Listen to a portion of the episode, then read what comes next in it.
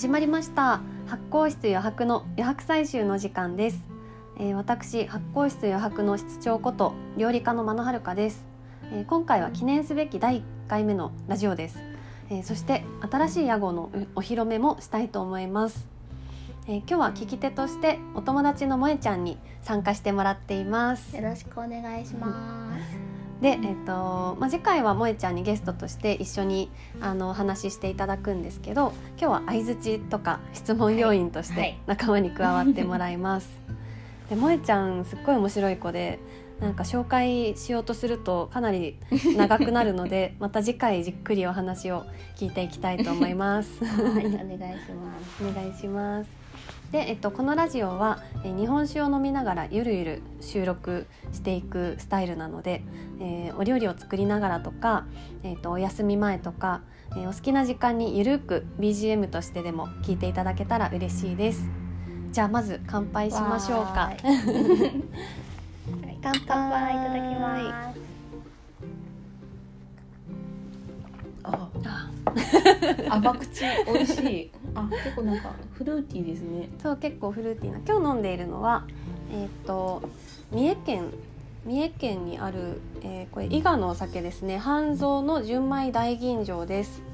これ磨き40伊勢志摩サミットのディナーでえーと、との乾杯用のお酒として、えー、振る舞われたという、えー、もので。はいなんか木箱 すぐ飲んじゃい そう。木箱に入ったちょっといいお酒でお正月にいただきました。ねすごい飲みやすいです、うん、飲みやすい。で毎回あのいろんな日本酒を飲んでちょっと日本酒の紹介なんかも交えつつお話ししていきたいと思います。おつまみもあるのでちょっとボリボリ音が途中で入る。かもしれない。AMSR として楽しんでいただけたらと思いますでえっとちょっと突然発酵室余白の余白採集ということで話して話し始めてしまったんですけど、実は新しい私の屋号が発酵室余白でしてやっと決まりました。で実ははい、あのずっと発酵料理家っていう肩書きで活動してもう早56年ぐらいになるんですけど実はずっと屋号を作りたいなってもう最初から思っていてでただなかなか決まらなくて全然いいアイデアがなくて。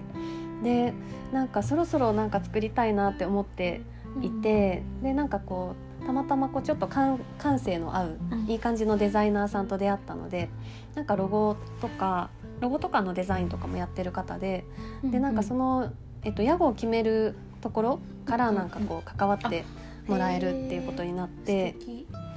じゃあちょっと飲みながらあのなんかその辺話しましょうって言って飲みに行って、でいろいろ話してて こう話しながらあの決めていったら、なんかすんなり「あれ？これ発酵室余白？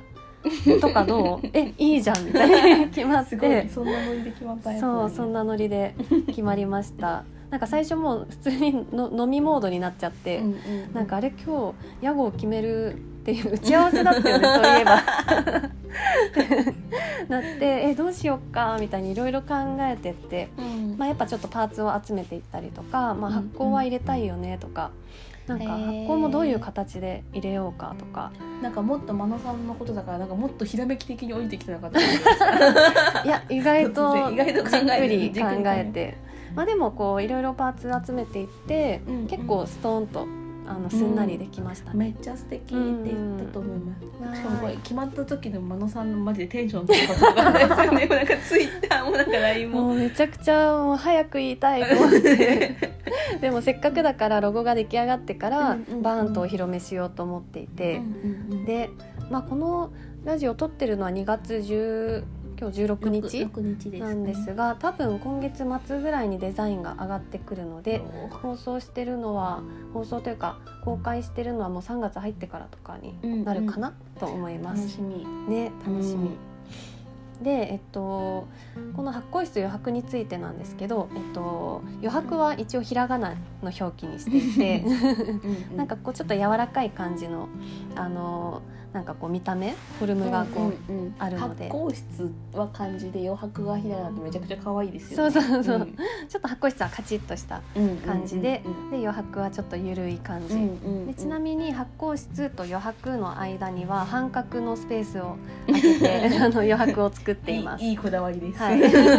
素敵。うんで、えっと、そう最近すごくいろんなことを考えていて、でなんかいろいろ考えていると、うん。なんかすごく今って余白が足りないなってこう今の世の中で思っていて、うん。でなんかすごくなんかいろいろなんかこうもっとこういう風にした方がいいのかなとかなんかこういろいろ世の中に思うこと暮らしとか生き方とか食うんとか時間とかお金とかいろいろ考えていくとなんか全部余白につながっていって。で最近はなんかいろんなものをこう見たり聞いたり読んだりしてると、うん何でもあこれ余白だなって 捉えちゃう。余白フィルターを通すようになっちゃって。めっちゃいい。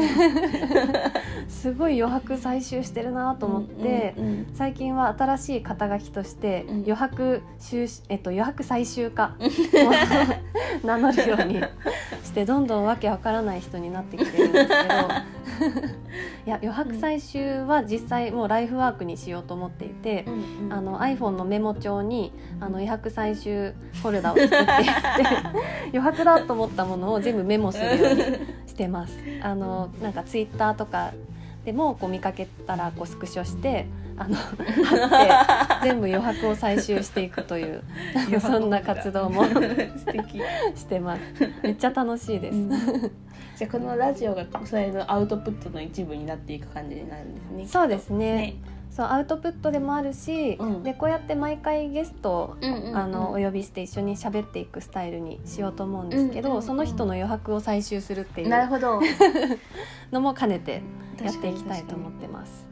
なんかあれですよねそれこそなんかリリスナーっていうのはその聞いてくれてる人たちもそこの聞いたことによってなんか余白が生まれたりしそうですもんね。んんですね。そう、うん。なんかこう余白をうん。えっとなんだっけな私のその活動の軸この余白発酵室余白の軸としては、うん。えっと余白を作る余白をうん。認める、うんうん。あなんだっけ。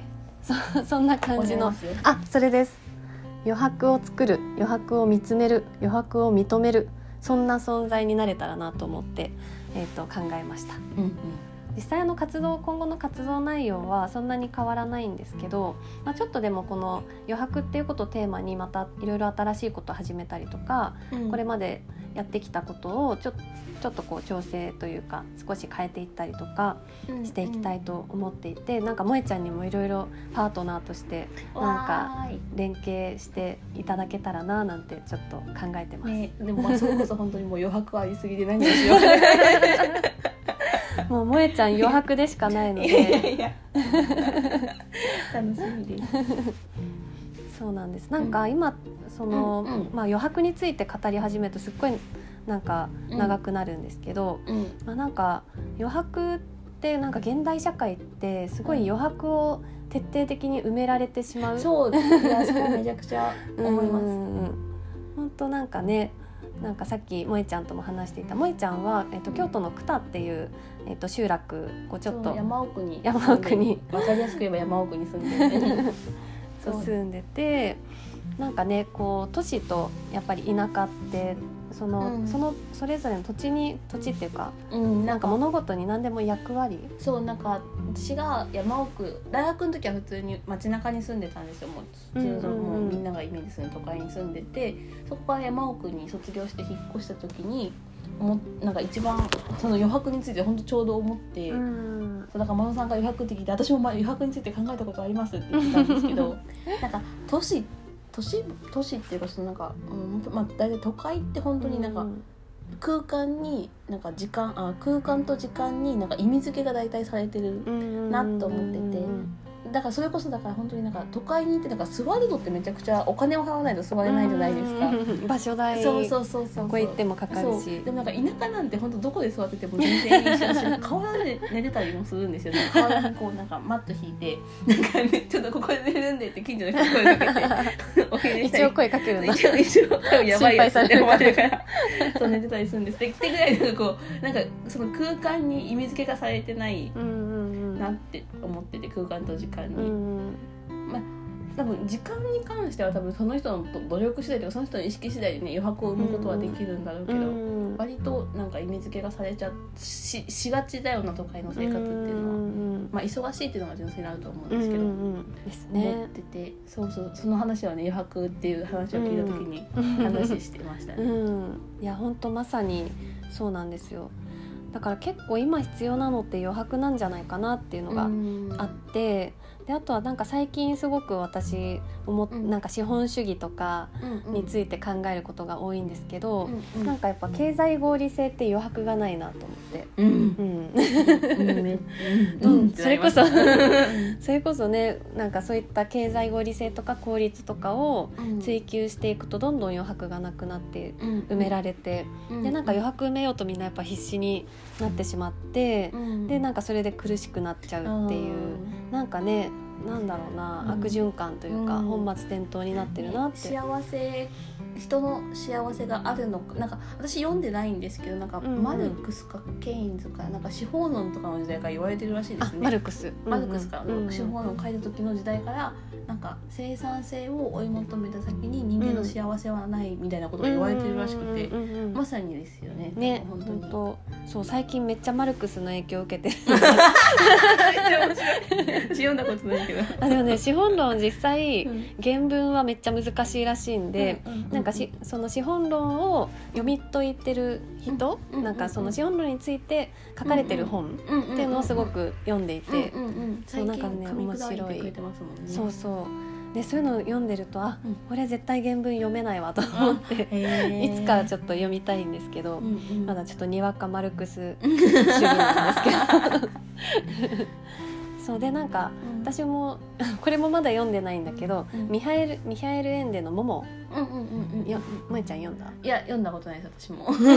でもがいいってめちゃくちゃみんな言いますよね。うん私もなんか「100分で名著」ってあの NHK の番組がめちゃくちゃ好きで、うん。でそれでもうひょあの紹介されていてうん。で本当なんか「モモ」に書かれてることってまさにこれうん。で、なんか時間泥棒から間泥棒のワードしか知らない時間泥棒から時間を取り戻すっていううん。話でうん。なんか結局時間をなんか短縮、短ななんていうのかな時短とか、なんか効率よくとか、無駄無駄時間を無駄にしないことばっかり考えてると逆に時間が奪われちゃうってちょっとこう、なんか逆説的な感じなんですけど、うん。なんかそれ読んでないくせにあれだけどめちゃくちゃわかるなって これからよ読むつもりなんですが、そうそうそう。そう最近はすごくこれ話それちゃうけど「100分で名著」がめちゃくちゃ好きでなんか本当に昔の古典的ななんか知ってるけどあんま読んだことないなっていうものが取り上げられていて全4話。で、えっと、1話10 15分？15分じゃないそんなに短いえっと、20 20分？ん、4話で90分だから25分ぐらいで取り上げられてて、でその本のなんか専門家専門家というかうん。大学の教授の、うんとかがあのこう解説してくれてなんかそので伊集院光さんがめちゃくちゃいいなんか、あの合図じゃないけそどうそうそう、そあれがすっごいキレッキレで、なんかそれもまた痛快というか。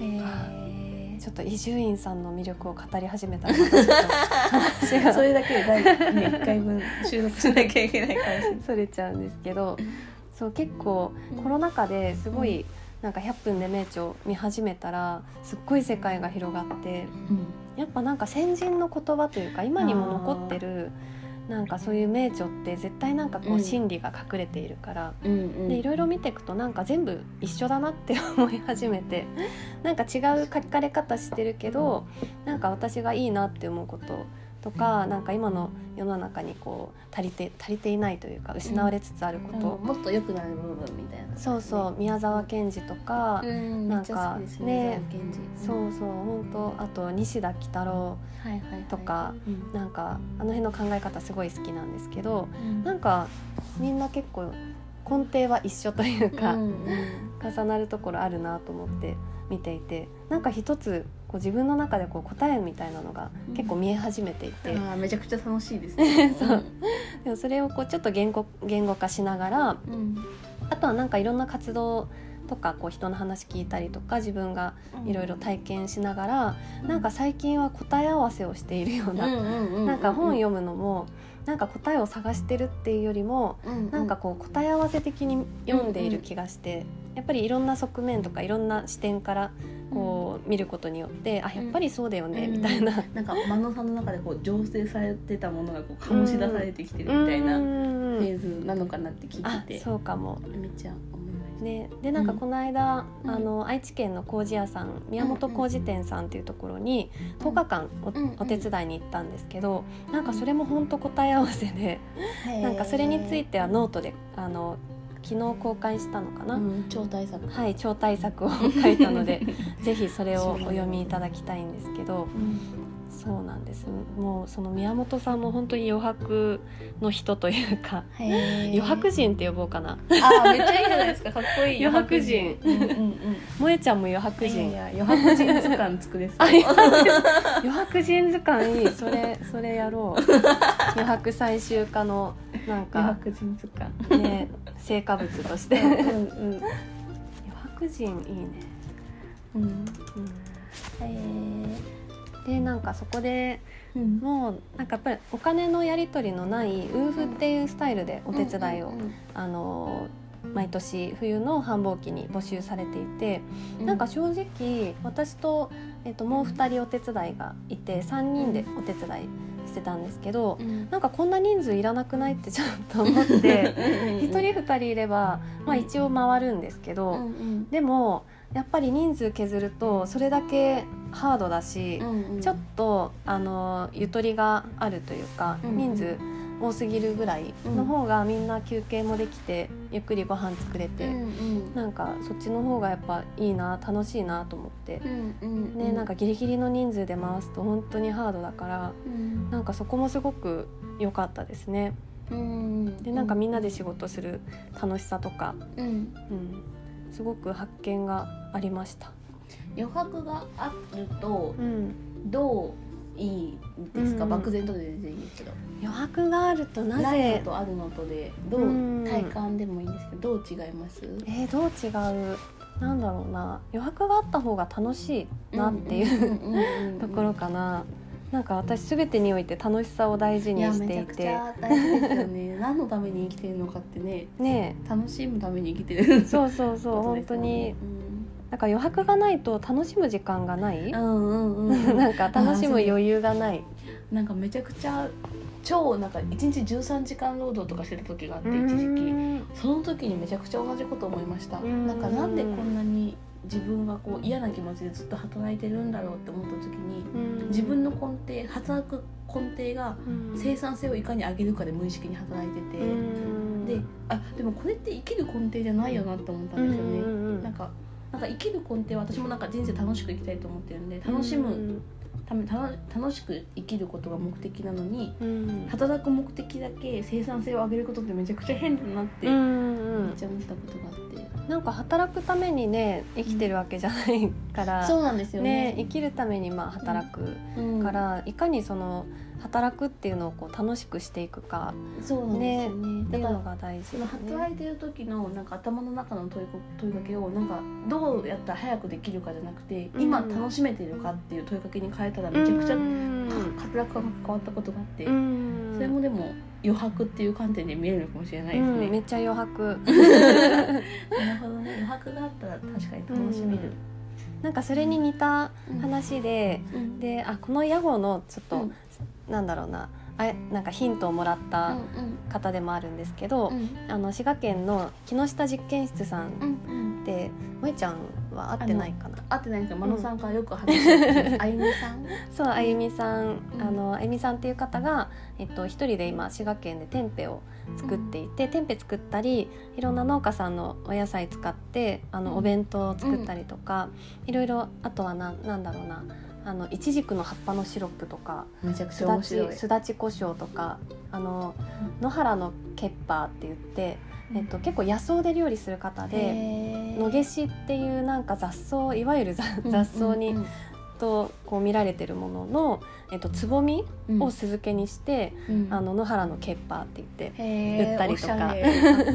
すごいセンスも良くて、うんうん。あの考え方も本当多分萌ちゃんとか私とかうん。とすごく合う感じの方で、やっへぱり結構すっごい真面目な方なんですけどーうん。なんかこう自分なんか一時期はやっぱりもっとこうあの世の中こうしないといけないみたいなやっぱ環境のこととか、うん。一時期ビーガンだったとかうんもあるんですけど今はなんかそれがこう自分の正義感を振りかざすことになるのは良くないって気づいて、なんか正しさよりも楽しさをこう大事に、めちゃくちゃ 自分自身が苦しくなりますよね正しさの方を大事にしちゃってると。そうそうそうそう自分も周りも苦しくなっちゃうから。ファイティングポーズ取ってる感覚なイメージですうん。常になんか正しさ正しい正しいとかって思ってないんですけどなんかうん。常に自分がファイティングポーズ取ってるような感覚でうん。進んじゃってた時私もなんかめっちゃあって。そうなんだ。やめようってめっちゃ思いました。敵を作っ敵を作りたくないのに敵を作っていく感覚がすごいあうっんた時ありました、そうで、うん。そのあゆみさんがうのところに何何回か遊びに行ったことがあって、ん一回あ2回ぐらいなんかその、えっとタンポポシロップ作りのお手伝いとか、うんうん。あのタンポポ一緒一緒に あの摘んでそれの葉っぱでシロップ作ってみたいな。の めちゃくちゃ幸せないそう。やってちょめっちゃ楽しかったんですけど、うんあのそのタンポポシロップ作るのに、うん。えっとタンポポの、えっと花びらを、うん。あのこう摘んでうん。でそれで、えっとなんかあのお砂糖とお水を煮立てたところにうん。入れて、うん。でそれをこしていくんですけど、うん。あのさらしに包んで、でそのさらしあ違うわ。その前に、うん。えっと、タンポポのその花びらをうん。洗って水でジャブジャブ洗ってうん。で水気を切るうん時にあのさらしに包んでうん。であのそれをこう遠心力はいかけて水気切る。そう振り回す でなんかあゆみさんなんか別にもっと違うやり方ざるにあげてとかもできるんだけど、うん。でもなんか その振り回してる感じがうん。なんかこっちなんか楽しいやんって言って敵。やってて、うん。あーなんかめっちゃいいなと思って、そういうちょっと効率的もっと効率的なやり方があるかもしれないけど、うんなんかこうやってやった方が楽しいっていうのを大事にしてる感覚うんでなんかめっちゃいいなと思って、そうだから仕事もなんかいかに効率化するかだけじゃなくていかにちょっとその非効率的でもなんか楽しむかっていうところが、うん私も結構、あの飲食店のキッチンやってた時、うん。本当に生産性求められるから、うん。でやっぱ効率のいいやり方って、うん。あの一つ一つの工程仕込みとかだとまず例えばあの千切りにしていくとか、なんかこう野菜切っていくとかにしても、うん。一旦全部あの例えばこう皮むいて、うんうん。あの株が10個あるとしたら、まず株全部一旦皮むいて、うん皮むき終わったら切ってって、うん。みたいな感じにした方がなんか効率はいいんだけど、うん。ずっとやってると飽きるから。かりますわかります。うんうん。あなんかもう飽きたら皮むくの飽きたら切り始めちゃうんですよ、でもそうするとなんかまず皮一気に剥いた方方がいいよってやっぱ怒られる、まあそりゃうん。あの時給もらって働いてるから 従わざるを得ないんだけどなんか楽しくない楽しい方がいいなと思っちなんか。効率を追い求めて働くときになんか計算をしちゃうじゃないですか人は、うん。これこのルートで行くと一番最短距離だって。でうん。計算をしたら何が起こるかってなんかコントロールしようとするんですよね。コントロールできない。うんなんか自分以外って基本コントロールできないじゃないですか、うん。まあ、自分さえもコントロールできない時あるのに。うん。うん。なんかどうなんかその一緒に働いてる仲間がこう動いてくれるはずだって思ったりとか、お客さんはきっとこうしてくれるはずだっていうのをけなんかこうイメージした上でこう最短ルートを描いちゃうからそうじゃないこう行動とかをされた時になんかめちゃくちゃ腹が立っちゃう自分がいて、それがすごいしんどかったんですよね。でもそれってなんでかって言ったら多分その最効率をよくしようっていうのを根底に置いてるから計算しちゃうわけで、多分でもそこをね楽しもうって思った時に、うん多分目の前にやってくることって多分楽しめる楽しもうとするから楽しめるはずなんですよね。うんうんうんうん。そうなんだよね。結局辛くなっちゃうから、そうなんですよね。でなんかやっぱりなんだろう。その点でも余白を作るのはうん。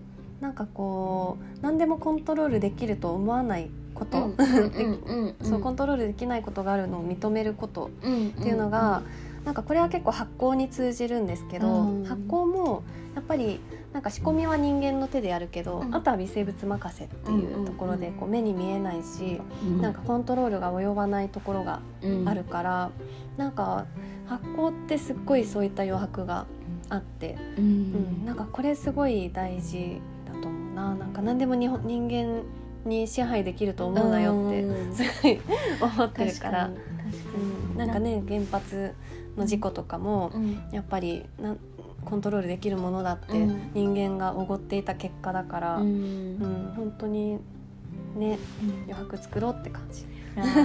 なんかそれなんか私も別の仕事でその農家別の仕事というか仕事で農家さんとかと触れ合うことが多いんですけど、なんか農家さんたちってやっぱすっごいなんかおおらかというかなんか余うん白それこそ本当に人に対しての余白がめちゃくちゃある人たちでうんが多くてうん。多分そうやって本当にコントロールできない自然と向き合ってうんね仕事をしてるからその余白力っていうかこの辺がうん。鍛えられるんでしょうね。余白力で 出ました。またキーワードが。なんか余白をね本当それこそ認める力というか、うん。なんかそのコントロールできないものを受け入れる力みみたいなのがすごいある農家さん多くて、ででもそれも発酵発酵と向き合ってる人も多分そんな感じなんでしょうね、うん。コントロールできないものを仕事にしてまあ本当は多分ね何でもコントロールできないはずなんですけどね、まあなんかねコンピューターとかミスしないしなんかそういうのに慣れちゃってるから。確かに確かに、ねだからなんか農家さんはうん。すごい仕方ないっていう言葉をうんなんかよく使うっていう。そうなんですよ。しかもなんかそれも本当に結構みんななんか本当になんか諦め諦めきっていうとか潔く使わはりますよね。うん。なんかこう笑顔で「仕方しゃあないな」みたいな。お茶を飲み始めるみたいなねすごいありますもん、本当ね。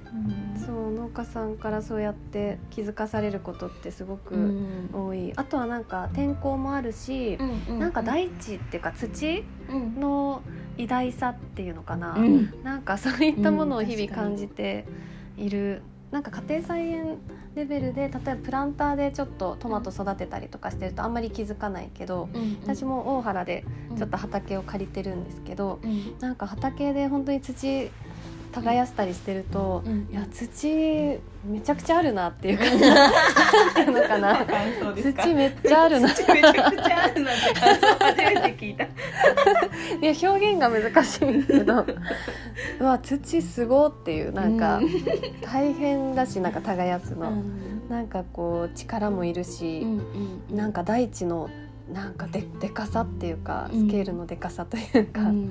なんかそういうのをすごい感じて、うん。うん、なんかやっぱりこの大地の上に人間はねでなんか生きていて、うん。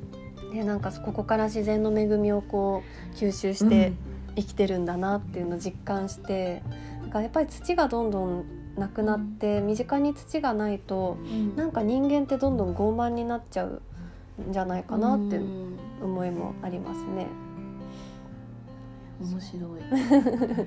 土大事。だからなんかた今年私2021年の一文字確か土にしたかな。へえ 毎年あのノートにその1年の振り返りを書いてるんですけど、えっと去年2019年ぐらいから書いててうん2000あれ？2019年？ちょっと忘れちゃったけど2020年の1文字は、うん。えーっと根うん根っこの根。でえーっと本当だ2021土だ。年は土。うんそっか。去年の1文字が土だったんだ。その前が根っこの根。うんうん今年は多分余白の白白とか余るになるかな、うんうんうん。になる気がするんですけどそうなんか本当結構でも私は日本酒発酵からなんか土に行き着いたんですけど、うんうんなんか日本酒発酵に興味を持ってそこから農業にもこう関心を持って、うんうん。そこから漁業林業。うんうん。でやっぱり農業も漁業も林業も全部つながっているから、うんうんやっぱりこう山が豊かじゃないとなんかそこからの養分もうん畑とかね、海に行かないから、なんかなんだっけ？海森は海の恋人？海は森の恋人？だなんかっけ？ニニュアンスだけ知ってます。うん。ね なんか宮城県の、えー、と漁師さん。えっとちょっと名前忘れちゃったんだけど。あそうそうそう。うん牡蠣牡蠣のえっと養殖かな？うんやってる方が植林をやっているとう。んいう結局なんか牡蠣を育てるのにもうん。あの山が豊かじゃないと養分がいかないうんから植林をしてるっていうのうんそれすっごいなんか感銘を受けたんですけど。うんうんでなんかやっぱり土にも興味が湧いてあとなんか発酵食も土着の文化だから、うんなんかそういった土着っていうところもキーワードになってきていて、うんうんうんあと最近はなんか結構土ブーム。土それは一般的に話すかあのはるかさんの中でなんかどっちか分からなかった今の。いや一般的にもね若干若干土ブーム起きてて。そうなんですか？あ、まあ、消えようと消えようとかそれこそそのうんそうそうそう。ななんかねコンポストとかあとなんだろう結構図書館の棚に土コーナーが 最近は、そうなんだ。まあ、ちょっとこだわってる図書その、うんうんうん。うんあ図書館じゃないか本屋さん。あの経文社さんとか、うんうんあとあの本と野菜おいおいうんうんうんさん、うんあのどこにあるっけから烏島お池の方かな、うん新風館だあそう新風館に入ってるすごい素晴らしいお店なんですけど、なんかそこにもつ土コーナーがあったりなんかちょっと今のなんなんだろうな。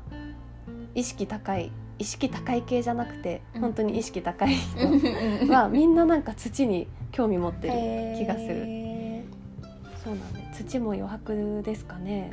ー余白ですよね。本当に。確かに。そう、うんでなんか余白で結構ここ大事なのが、うん。ただただまっさらな何もないっていうのじゃなくて、枠があるっていううんところがポイントになっていて、へー。枠がないと余白ってできない。確ただただの白だから、うんうん余ってる白なので余白は。うんうんうんうん。でこれは自分の実体験として、うん。あのーフリーランスになって、うん。えーっと最初の方は結構活動の方っていうのがなくて、うん今は料理教室とか、うん。なんかいるこうレシピ開発とか、うん。結構やることはある程度まあじ事業内容っていうのかな、うんある程度決まっていて東京のその、えっと借りてるキッチンうん兼オフィスの場所もあって一応拠点があるんですけど、うなんかそういうの全くなくて結構もう何でもやりますみたいにうん。だった時はなんか逆に何でもやるうん。何でもできますっていうのをすごい不自由に感じてなんか一見そっちのが自由に思えるけどうん。なんか枠とか型がないとすごく不自由だなっていうのをそこですごく実感してだからなんかあんまガチガチの枠じゃないんだけどうん。こうなんか半分透けてる枠っていうのかな10日膜みたいな感じの枠に囲囲われて あの中と外いい感じで適度にこうんうんう行き来があるような枠うん。に余白を作っていくみたいなそんな感じのイメージ。余白のイメージ。自由に動けるそうそうそう、まあ、やっぱりなんか軸足があった方が自由にいろんな方向向けるっていうのと同じような感じなんですけど。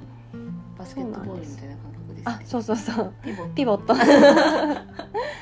そうだから最近ちょっとこの発酵室余白についてのノートを今あの書いてるんですけど、えっ、となんかこうこそのこの屋号に込めた思いについてノートに書こうとしたらすごい詩ができてしまって。いやでもめっちゃいい文してもらってるんです。けどめちゃくちゃいい文章でで最初に「まっさらな白って案外不自由だ。枠の中に余白を作ろう」で「型があるから自由に遊べる。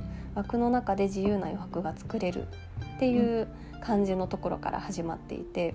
うんだからなんかこういい感じの枠を作るっていうのも結構うん。あの大事にしていきたいなとうん考えています。うんであとなんかねバッファーってうん言うじゃない？バッファーを作っておく。私横文字めちゃくちゃ苦手なんですよ。よくなんかうん。経済経済用語じゃないか。なんかビジネスビジネス。マンがよく使うんですけど私も昔はよく「ちょっとバッファーあの作っとこうよ」みたいな。なんていうのかな。そうそんなことを人たちが言う世界があるんですか？そう。う今初めて聞きましたあ本当？バッファーバッファーの意味は余裕干渉っていう遊びみたいな部分ってこいやうんととねちちょっと違うかな。なんか言うじゃないですかこうブレーキの遊びみたいな。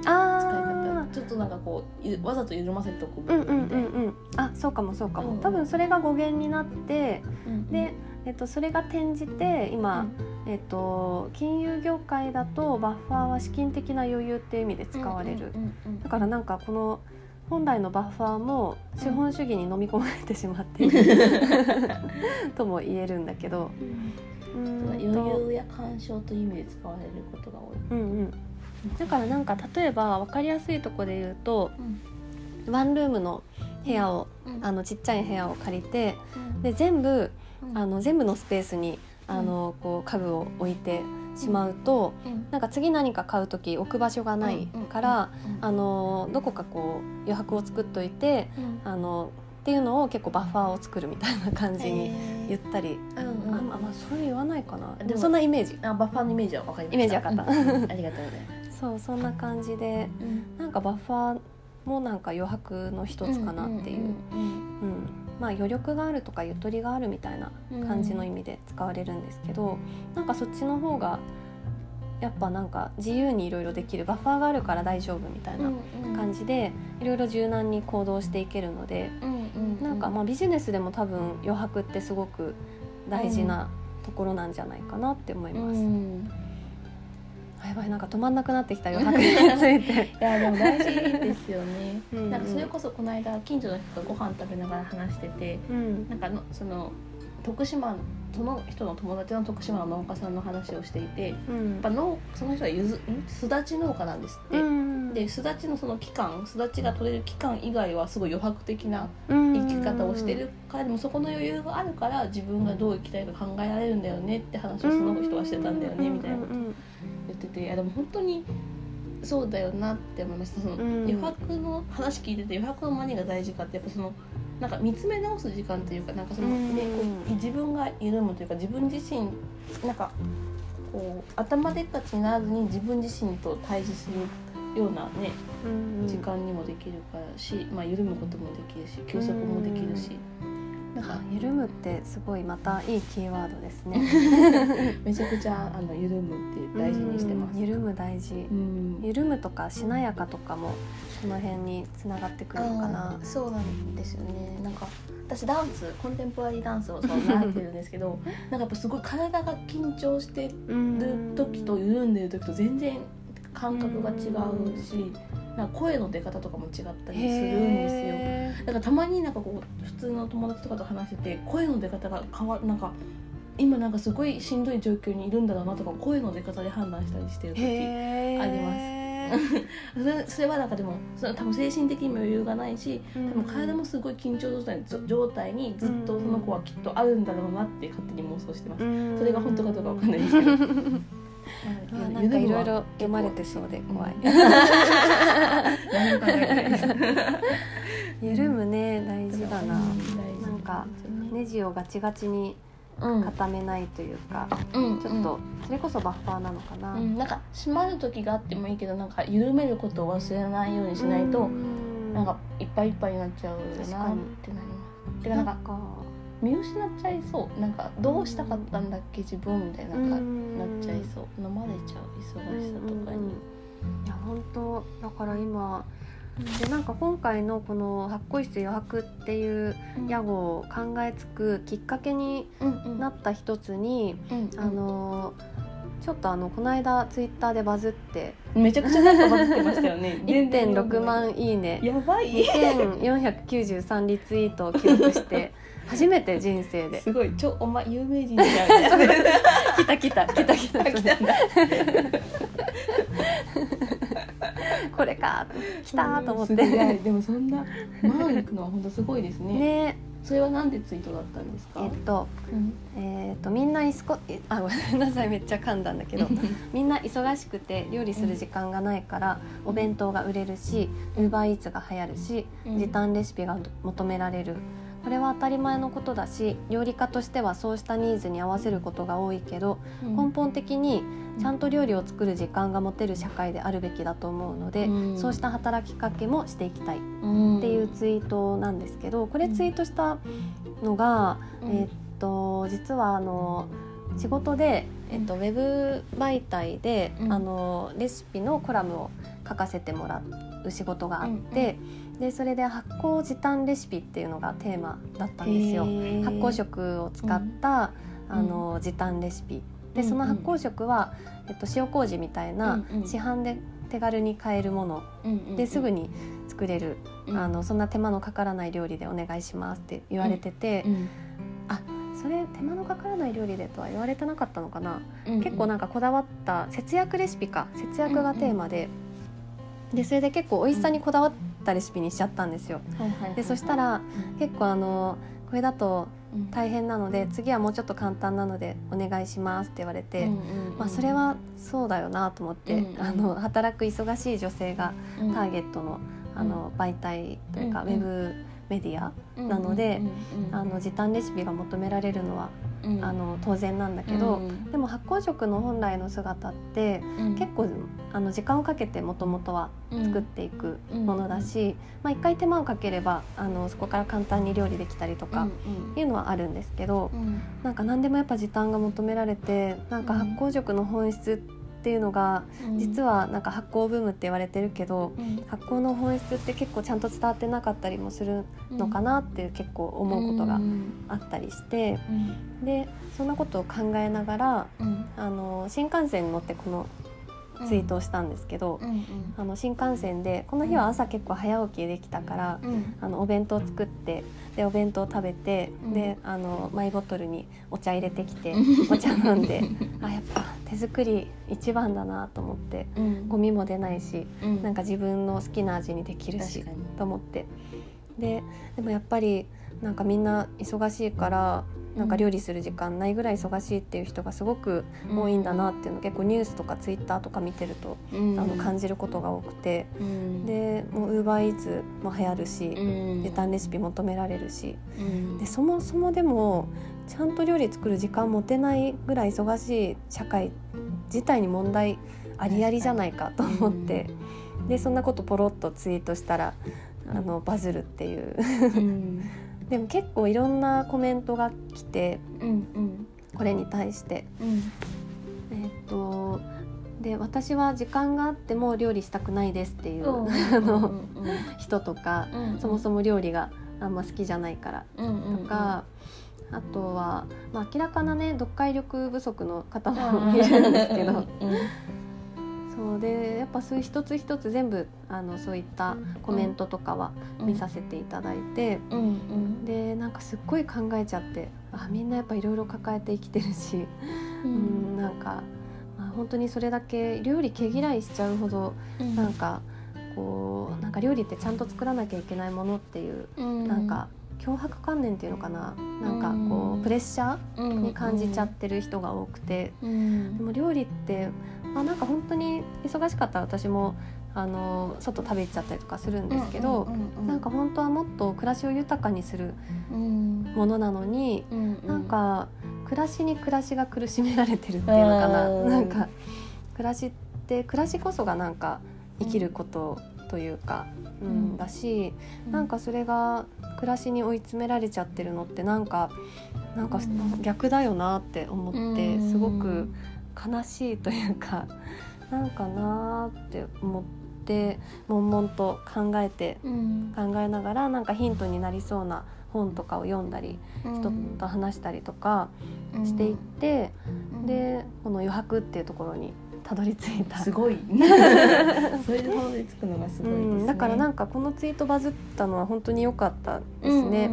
なんかやっぱいろんなそうツイートだったんですね。そうそうそう。私自身もこうねそういう考えるヒントをいただいたので、っんていう感じなんですよね。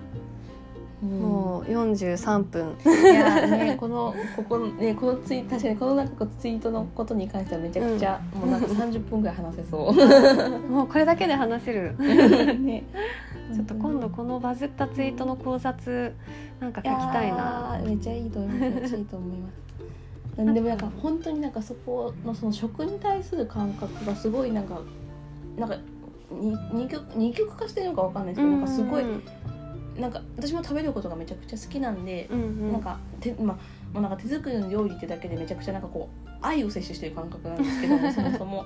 すごいやっぱ美味しいものってやっぱすごい好きだし、うんでもなんかうん。外食にしてもなんかもうただだ単に食べるだけの人いるじゃないですか、うんなんかうんもうとりあえず何々でいいじゃん。ぐらいでうんこう店を選ぶ人がすっごい嫌いで、なんか別になんかそれこそ最近サイゼリア論争とかありますけど、うん。なんか別にサイゼリア私全然よくて、うん。なんかどこでも本当にデートとかでもどこでもいいんですけど、うん。なんか食べたくて行こうよってめっちゃ気持ちになうるんですよね。ん。でもなんかそれのなんか極めつけはなんかもう本当になんかサプリだけしか食べない人ってたまにいるじゃないですか、うんもう栄養素のことしか考えてなくて、うん食事を決めるとかっていう。完全食とかね。そう完全食とか。が本当にちょっとなんかなんだろうな暮らしの感覚がすごい合わないなって思っちゃうけどなんかねこんな私の中では食事は楽しめるツール人生を本当に豊かにしてくれるというかねうん。楽しめるツールなのになと思いながらうん。ちょっと寂しく思うことは結構そうなんかね寂しい。寂しいそうなんですよ。なんか純粋にそこでなんか楽しめる人間っていうか楽しみたい人間だから、うん。あ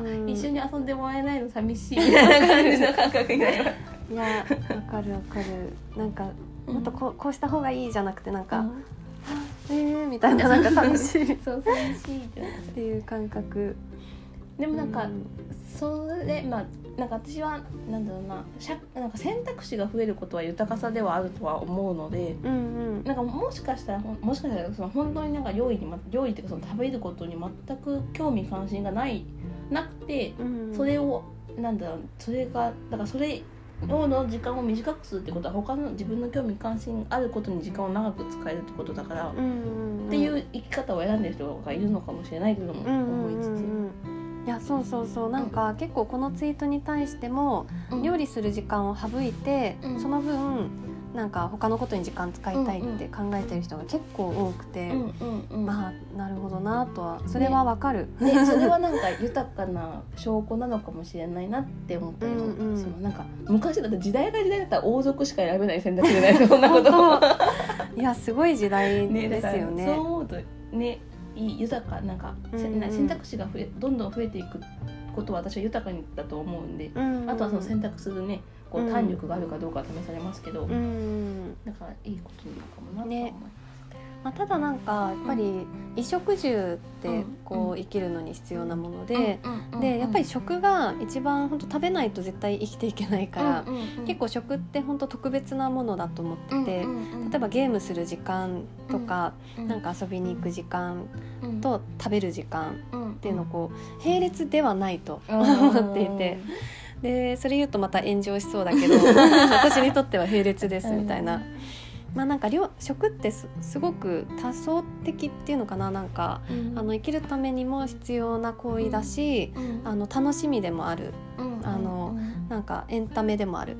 から、うん。なんかその食もすごくエンタメ化進んでるうん。から結構ほ食の本質って結構見失いがちなんですけど、やっぱ食べないと生きていけない、うん。で食は一生ものだから、うんうんやっぱ料理も本当一生もののスキルだと思っててうんで別になんかそんな難しい料理しろっていう話じゃなくて、うんもうただただもう普通に食べるご自分のこう食べるものをこしらえるっていう、うんなんかそういったスキルは絶対あって損しないし、うん実際やっぱ私料理の仕事してて、うん。あの仕事だけじゃなくて日常に役立つこととか、なんかこの間のその麹屋さん手伝い行った時も本当まかない担当いやーめっちゃいい。してたんですけど、やっぱりあれなんか料理できてよかったなってこううん。人に喜んでもらえるし、うん。なんかパパッと作ってとかうん。ができるから、なんか絶対料理はなんか誰しもできて損しないもの、うんなんかなんか食はすごく大事だよっていうのはなんか言いたいな、うんうん そうですよね。そう本当になんか真野さんだからこそそれは伝えられることですよね多分。でもねなんかあなたは料理の仕事してるからうん。そう思うんでしょみたいにうん。言ってくる人もいて、うんうん。なんか。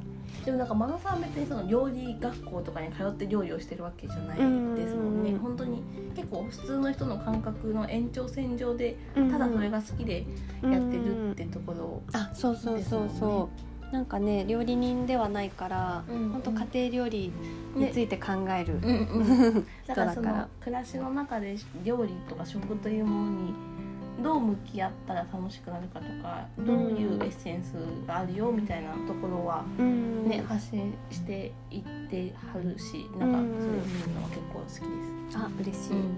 そう結構でこういうツイートは結構なんか反応が多くて、うんうん。うん。なんか昨日も結構反応が多かったツイート。ななんてツイートしたかな。うーんと。あなんかすごいつぶやいてる。もうツイッター大好きだから。だからツイッターで真野さんいる時に LINE 送ったりしますもん。あ今本当今なら返信来るかも。そうなんか返信してないのにツイツイッターはやっちゃうっていやでもいう全然いいと思う。あれ見つかんないな忘れちゃった。そうなんです。そういうの考えるのすごい好きだし、なんかうんうん。うん止まらないから、うんなんかそういうのをツイッターではうん。考えたこと垂れ流してるから、いやめっちゃいいと思います。めっちゃいいと思います。なんかねあーなんか話が尽きないな。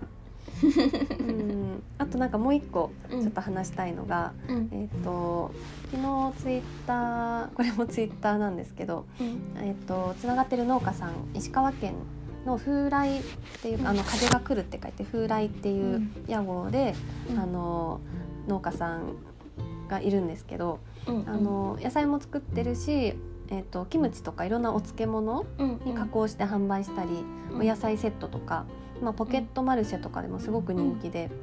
でなあの本も2冊ぐらい出してえーはって、すごい。うんですごい今でも売れ続けている。あえー。すごい。カリスマ的農家ささんなんですけど、マイナビ農業ん。の、えっと記事コラムも書かれていて、これがすっごい良かったのでこれも萌えちゃんにも読んでほしいんですけど「えー楽することを恐れない」っていう、うん。あのタイトルでこの間うん。コラム書かれていて、うん。うん。えっとまずなんか日本人ってすごく勤勉じゃないですか、うんもう働働きありというか。うん。で楽することをうん。なんかこう悪いものとする、うんうんあのうん。見方がどうしてもあって、で、まあ、これはやっぱ日本独自の価値観、うん。やっぱ稲作とか気候風土歴史うん。的な背景から考察しても、っていうのも詳しく書かれてるんですけど。うん。でやっぱり心が喜ぶ働き方をしたいよねっていうことで、うん。でこの西田さんっていう方なんですけど西田さんはなんか、えっと労働時間短いんじゃないかって思われるかもしれませんが実は以前より働く時間長くなってます。うん。一時期は週休2日3日取っていたこともありますがうん。目指していたのは時短だろうかと思うようになってその考えはやめました、うん。まあ、なんか要はその働いてるのを楽しくうん。していってるから、うん。なんかそんなにもう休みがいらないめっちゃ素敵。みたいな。うん。なんかそうね理想的、ですよね。うん。うん。あこれはすごく大事な視点だなと思って。うん。ただただこう休みを増やす。まあ休み増やすことで充実するうん。あの場合もあるし、うん。私も休み大好きだけど、うんうんうん。なんかこういった、うん、仕事自体を楽しくしていくっていうやり方もあるんだなと思って、うんうん、なんか本当に時間ってなんか本当にななんていうのかな主観的なものっていうのかな、なんか時間の価値とか感じ方って本当に自分のものだから、うんうん、なんか時間お金うん贅沢さとかすごくこここの記事からなんか考えさせられました。へーね、であのこのラジオは4、えっと30分目標の、えっと実際45分ぐらいになっちゃいそうだねと話していたらもう53分 話しているのでちょっと次はあの2回目の、えっとうんそうですね。